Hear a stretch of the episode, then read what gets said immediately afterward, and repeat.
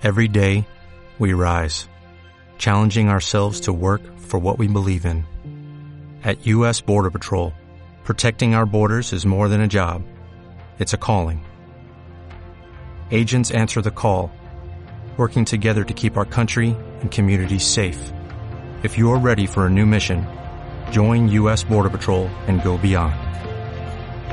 Learn more at cbp.gov/careers. Llegó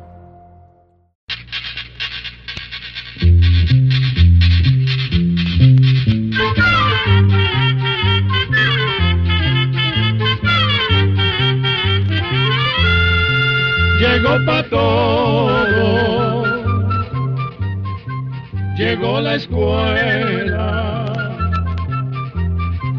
llegó la escuela,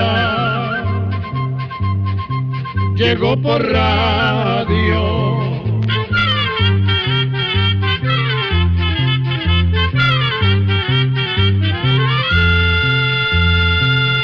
El Instituto Centroamericano de Extensión de la Cultura, ICQ, presenta su programa Oigamos la Respuesta. Estimados amigos, es un verdadero placer reencontrarnos con otro programa más de Oigamos la Respuesta, agradeciéndoles muchísimo su sintonía. Vamos a iniciar con la siguiente pregunta. Nos dice el señor Sergio Molina, quien nos ha enviado un correo electrónico desde Turrialba, Costa Rica, lo siguiente. Mi pregunta es específicamente sobre la bacteria llamada Staphylococcus aureus. Si la bacteria tiene variantes y si algunas variantes son más resistentes a la penicilina. Escuchemos la respuesta. Dentro del mundo de las bacterias hay unas que tienen el nombre de estafilococos. Dentro de esas mismas bacterias hay más de 30 especies que pueden causar diferentes clases de enfermedades. Sin embargo, la mayoría de infecciones por estafilococos están provocadas por una especie que se llama Staphylococcus aureus, estafilococos dorados o estafilococos aureus, como también se les dice. Por lo general, los estafilococos aureus pueden causar pequeñas infecciones en la piel. También pueden expulsar sustancias venenosas que hacen que nuestro cuerpo reaccione a ellas provocando una fuerte diarrea. Es el caso de las intoxicaciones que a veces tenemos cuando comemos algún alimento contaminado con estafilococos aureus. Sin embargo, algunas infecciones provocadas por los estafilococos aureus pueden volverse muy serias en algunas ocasiones. Esto ocurre cuando entran a la sangre, ya que pueden afectar distintos órganos del cuerpo, como por ejemplo los pulmones, los huesos, las articulaciones y el corazón. Sin embargo, gracias a distintas clases de antibióticos, estas infecciones se pueden combatir. En cuanto a su inquietud de si hay variantes de los estafilococos y si algunas de estos variantes son resistentes a la penicilina, le diremos que sí. Todas las bacterias cambian constantemente y los estafilococos aureus también cambian. A esas variantes se les conoce como cepas. Hay algunas cepas de estafilococos aureus que provocan infecciones muy severas y también hay algunas cepas o variantes que han creado resistencia a algunos antibióticos, entre estos a la penicilina, que es el antibiótico por el que usted nos pregunta.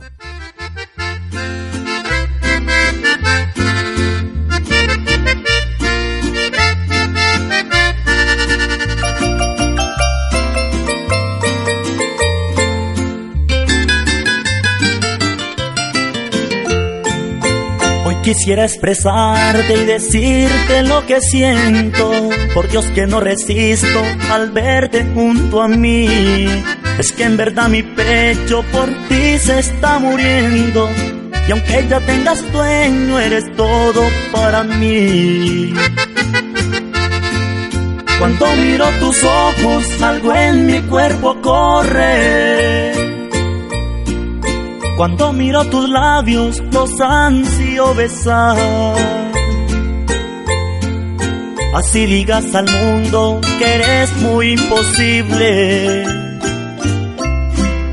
Imposible no hay nada y te voy a conquistar.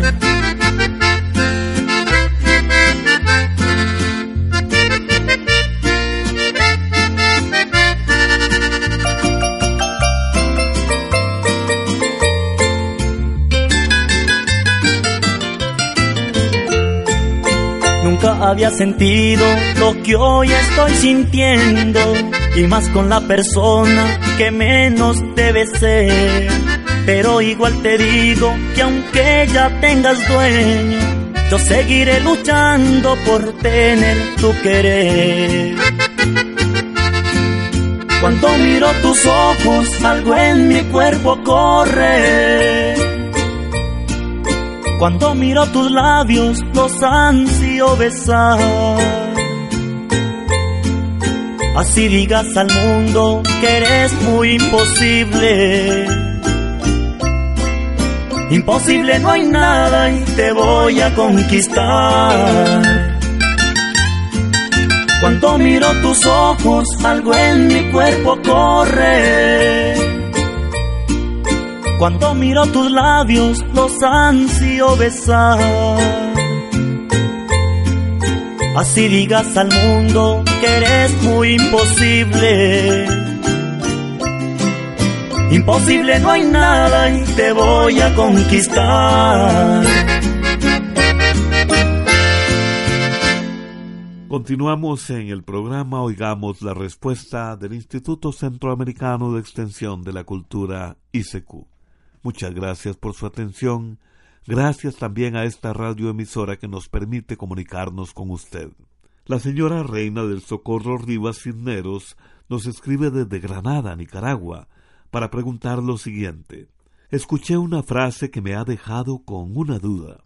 Me pregunto, ¿cómo hace erupción el sol? ¿Qué me pueden aclarar sobre esto? Les agradezco de todo corazón y disculpen que les dé más trabajo. Oigamos la respuesta.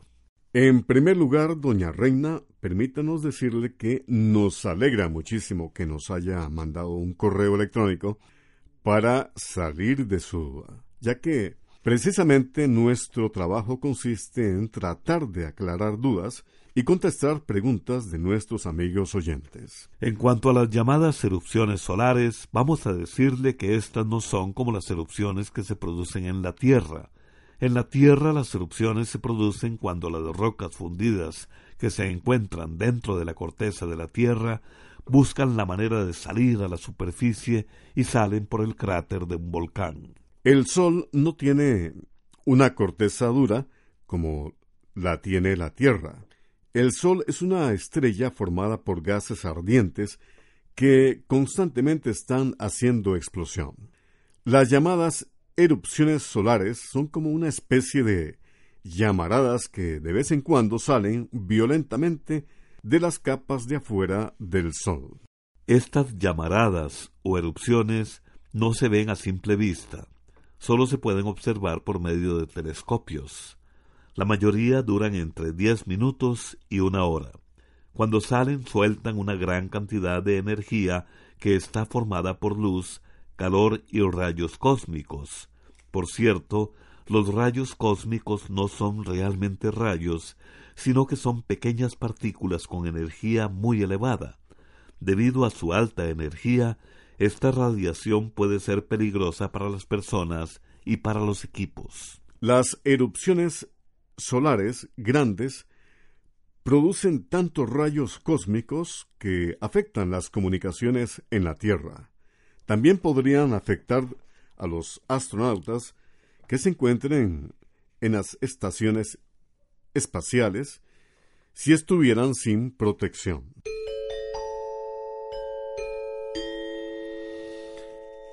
Y bien, otra de las consultas que nos está llegando a nuestro programa, oigamos la respuesta, es la siguiente. ¿Qué es una vaguada monzónica? ¿Y qué es el monzón? Tengo entendido que el monzón se da en Asia. ¿Aquí en nuestras tierras también sucede? Es la pregunta de don Gerardo Mendoza. nos ha enviado una pregunta desde Nicaragua. Escuchemos la respuesta. Los llamados monzones son los vientos que soplan en cierta época o estación del año. Esta condición se da en el sureste de Asia. Allí los monzones se presentan dos veces al año. De noviembre a abril soplan desde tierra firme al mar. Entre los meses de mayo a octubre los vientos cambian de dirección y soplan desde el mar hacia tierra firme. Esos vientos llegan cargados de humedad del mar y provocan abundantes lluvias que los agricultores esperan ansiosamente, pues benefician sus cultivos. Ahora bien, en Centroamérica también ocurre un fenómeno parecido. Los vientos alisios que vienen del hemisferio sur cambian de dirección al pasar por la zona del Ecuador y se unen con los vientos alisios que vienen del hemisferio norte. Estos vientos traen humedad desde el Océano Pacífico y desde el Caribe hacia nuestras tierras centroamericanas. Esta humedad produce una gran cantidad de nubes, que originan las lluvias propias de los meses de septiembre y octubre. A este fenómeno de lluvias los estadounidenses le llaman en los últimos años una vaguada monzónica.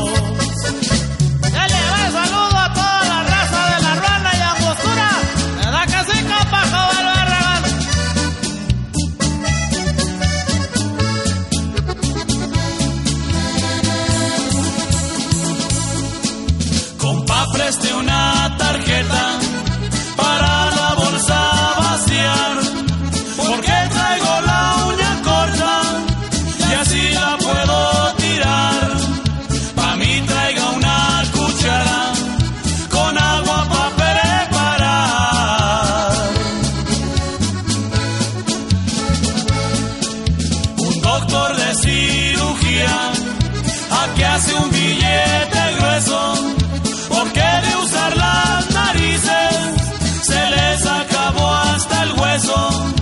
Nunca dejan de jalarle, ni cuando se encuentran perezos. Amigos, ya me despido, ya va a empezar la otra tanda. Los compas son donde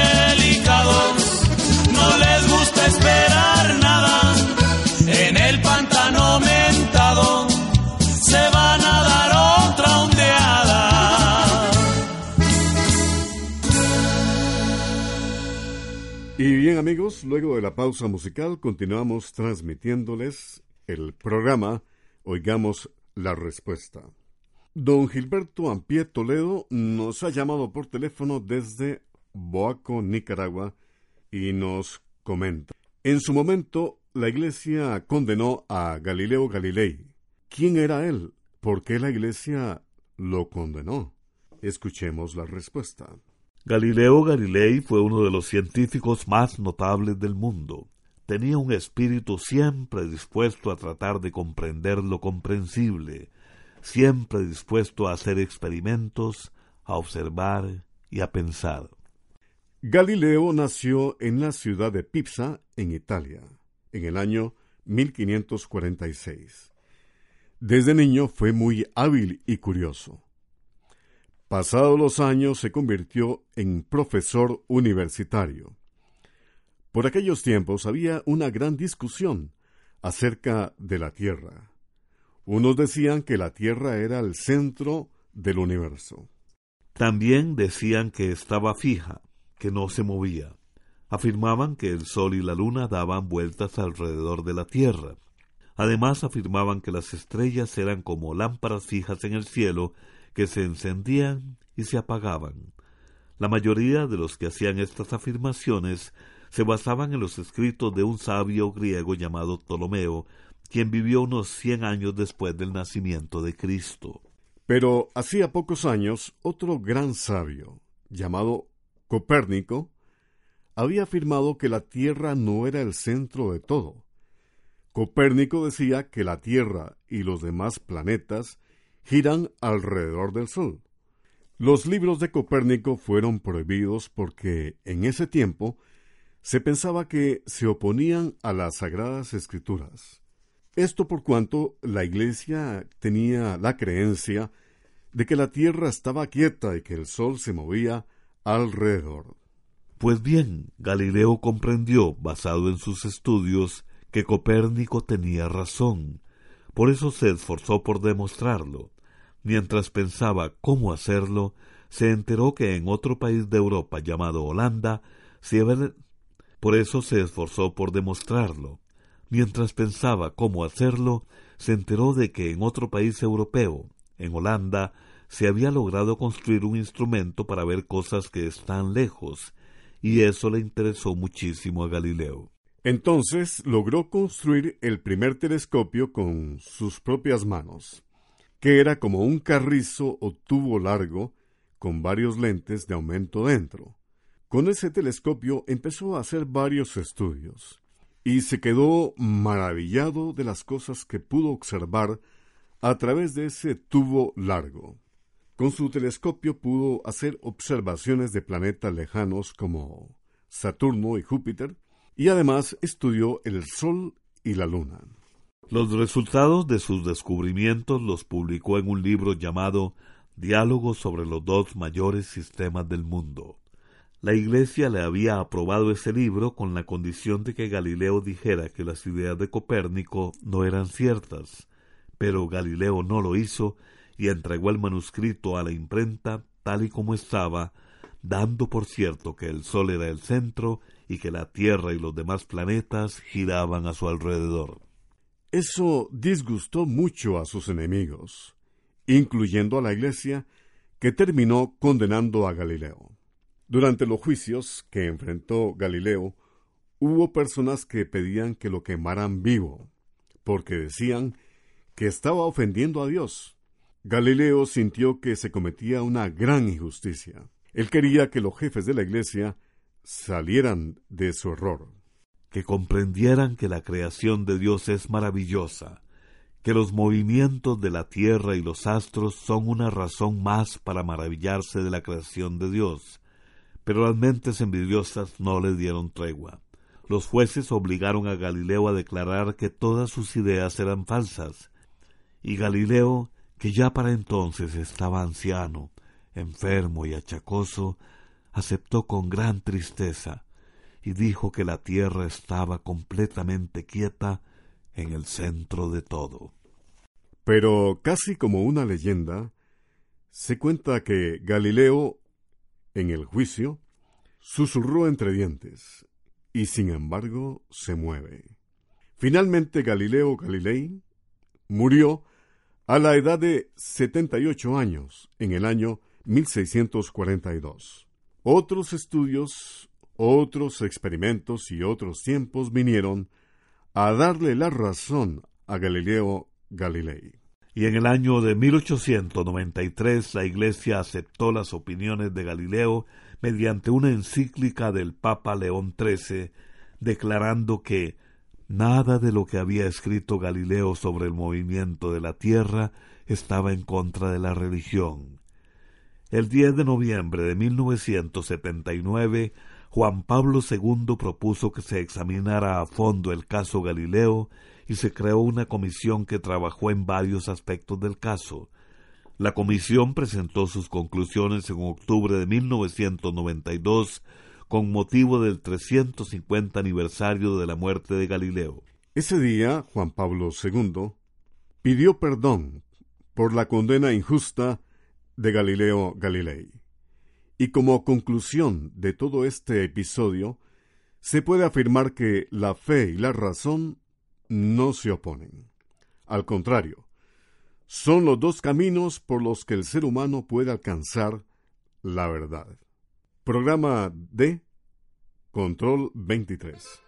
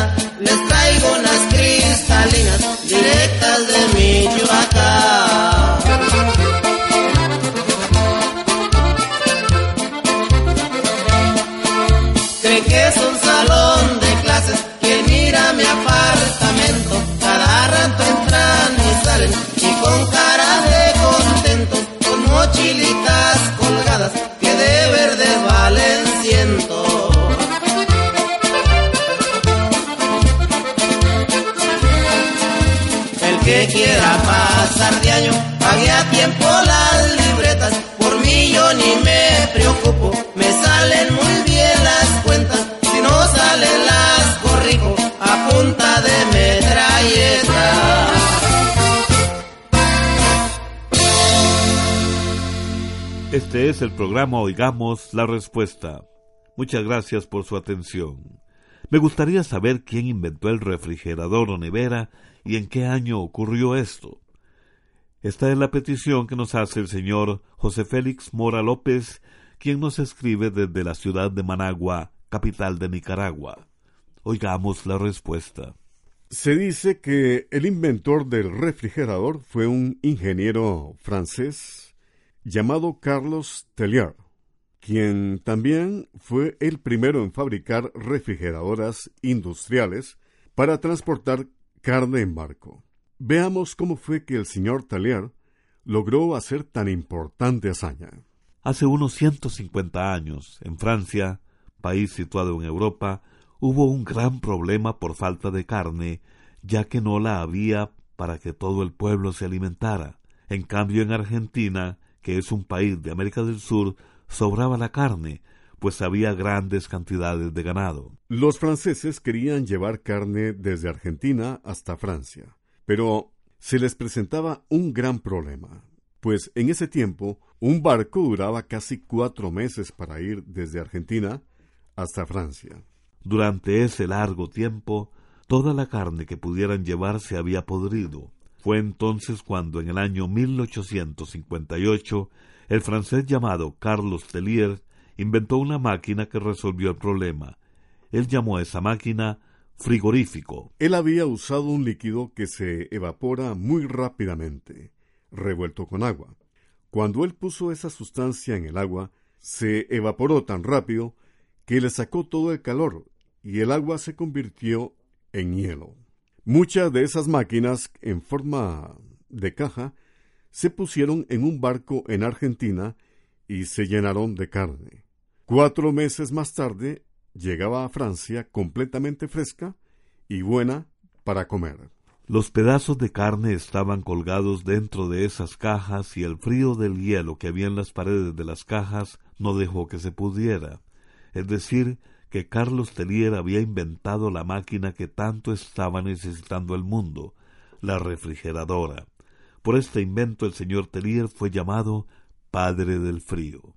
Pero la historia de este inventor no tuvo un buen final. Resulta que el señor Tellier no era buen empresario y no supo cómo vender su importante máquina de frío, cosa que otros aprovecharon y lo hicieron después.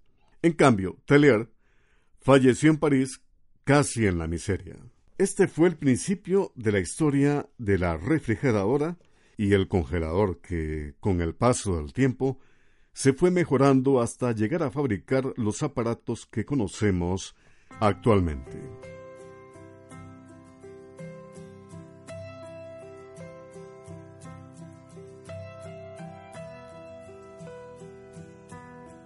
Así llegamos a un programa más de Oigamos la Respuesta, pero le esperamos mañana, si Dios quiere, a esta misma hora y aquí por esta su emisora. Mándenos sus preguntas al apartado 2948-1000 San José, Costa Rica o al fax 22 25 22 27. También lo puede hacer por medio del correo electrónico icq.org.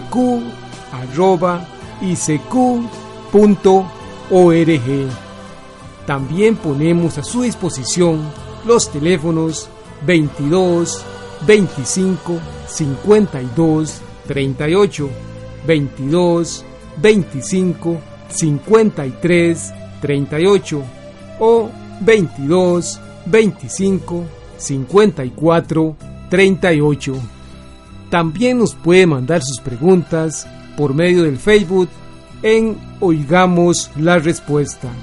Para nosotros sus preguntas son muy importantes y estamos para servirle. Recuerde que comprender lo comprensible es un derecho humano. Que Dios le bendiga.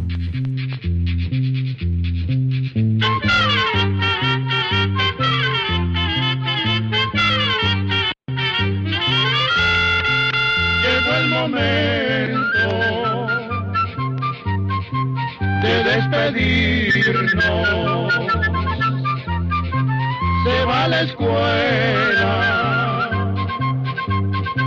se va cantando